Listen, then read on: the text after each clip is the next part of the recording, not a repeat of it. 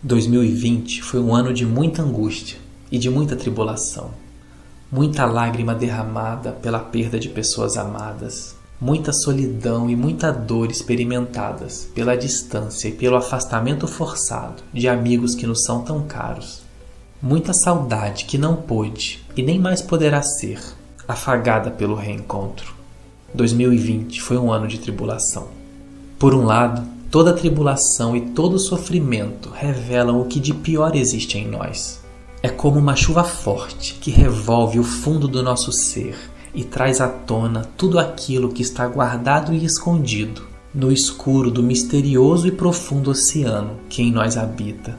A tribulação, ao revolver o nosso íntimo, revela enfermidades encapsuladas, traz luz a dores veladas e aos nossos medos particulares escancara as nossas imperfeições e os nossos desajustes relacionais. Revela a nossa face mais sombria e toda a poeira que, sem percebermos, estava escondida há tanto tempo debaixo do tapete da nossa existência. Escondida pela correria do dia a dia, pelo frenesi e pelas distrações da rotina, que, no afã de nos preencher, acabam nos distraindo de nós mesmos e tirando os nossos olhos e os nossos ouvidos do nosso interior e daquele que nos criou.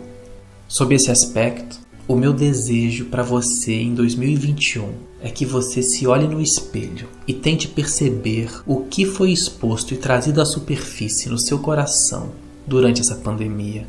Volte-se mais para si, caia em si, escute-se, dê ouvidos ao que o seu coração está tentando te dizer e preste mais atenção ao que Deus, o nosso Pai, por meio das circunstâncias, está tentando te ensinar.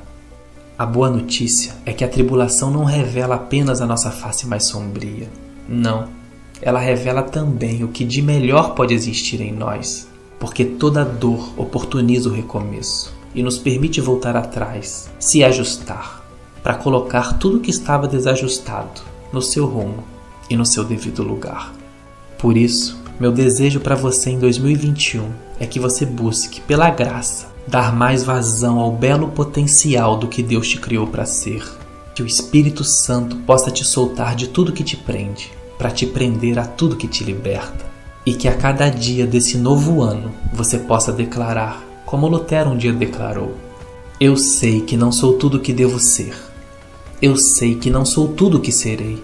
Mas pela graça de Deus eu sei que eu já não sou mais o que eu era.